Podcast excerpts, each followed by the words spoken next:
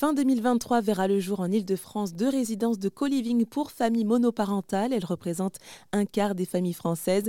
L'idée de permettre à des mamans et à des papas célibataires avec leurs enfants de vivre en communauté, chacun ayant un espace privatif mais aussi partagé comme une salle à manger, une buanderie, une salle de jeu, des espaces extérieurs, mais aussi d'avoir accès à Internet, aux différentes plateformes de streaming, un service d'aide juridique, du soutien scolaire et d'autres services à la carte comme du babysitting.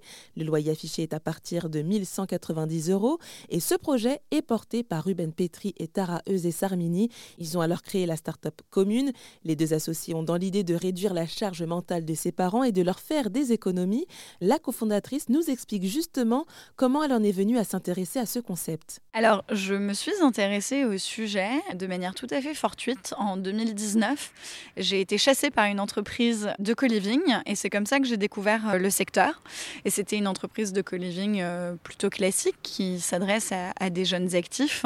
Et voilà, j'étais euh, sollicitée sur un poste pour développer le concept à l'étranger.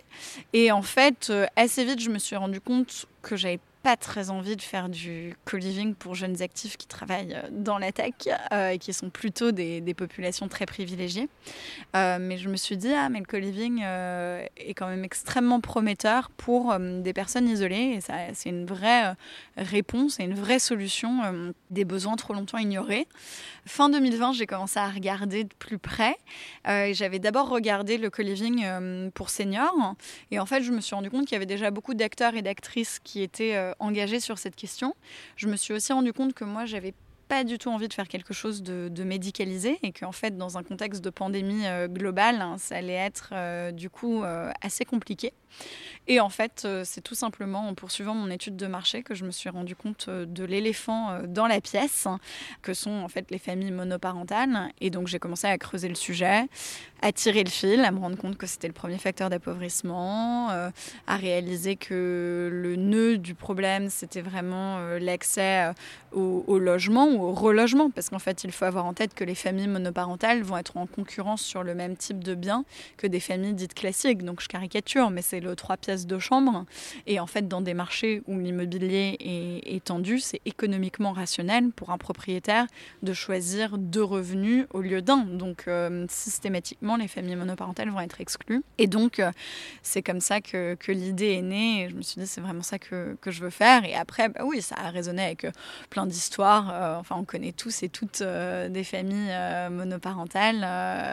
Voilà, encore une fois, les stats sont là et, c'est un phénomène omniprésent. Et, donc, oui, il y a potentiel, un clair potentiel d'identification aussi pour mon associé, pour moi, pour les gens qui nous rejoignent, pour nos investisseurs, investisseuses. Enfin, ça parle à tout le monde pour la suite là Comment va avancer du coup euh, euh, ce projet pour les mois à venir? De mille et une manières. Donc aujourd'hui, euh, bah, les, deux résidences sont en développement. donc il y a tous les travaux, il y a tous ces sujets-là qu'on suit de, très très près. on a déjà ouvert les pré-candidatures. Donc j'appelle tous vos auditeurs et toutes vos auditrices à, candidater dès à présent, à manifester leur intérêt dès à présent. Donc sur le site commune.house. Euh, vous trouverez toutes les informations. Euh, donc ça, ça va être euh, aussi un, gros morceau. D'ici quelques semaines, quelques mois, on va pouvoir voilà,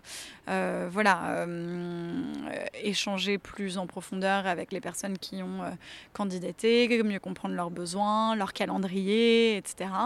Et ensuite, bah, deux résidences, c'est bien, mais c'est pas suffisant. Donc, et, et l'immobilier, c'est lent. donc l'objectif euh, euh, encore et toujours, c'est euh, d'avoir plein de projets dans les tuyaux. Donc tous les jours, toutes les semaines, on analyse des dizaines de dossiers d'actifs pour les futures parce que l'objectif de commune, c'est 500 résidences en 10 ans. Donc on a, on a du pain sur la planche. Et les deux fondateurs de communes, Tara et Ruben, ont déjà fait une première levée de fonds de près d'un million cinq cent mille euros.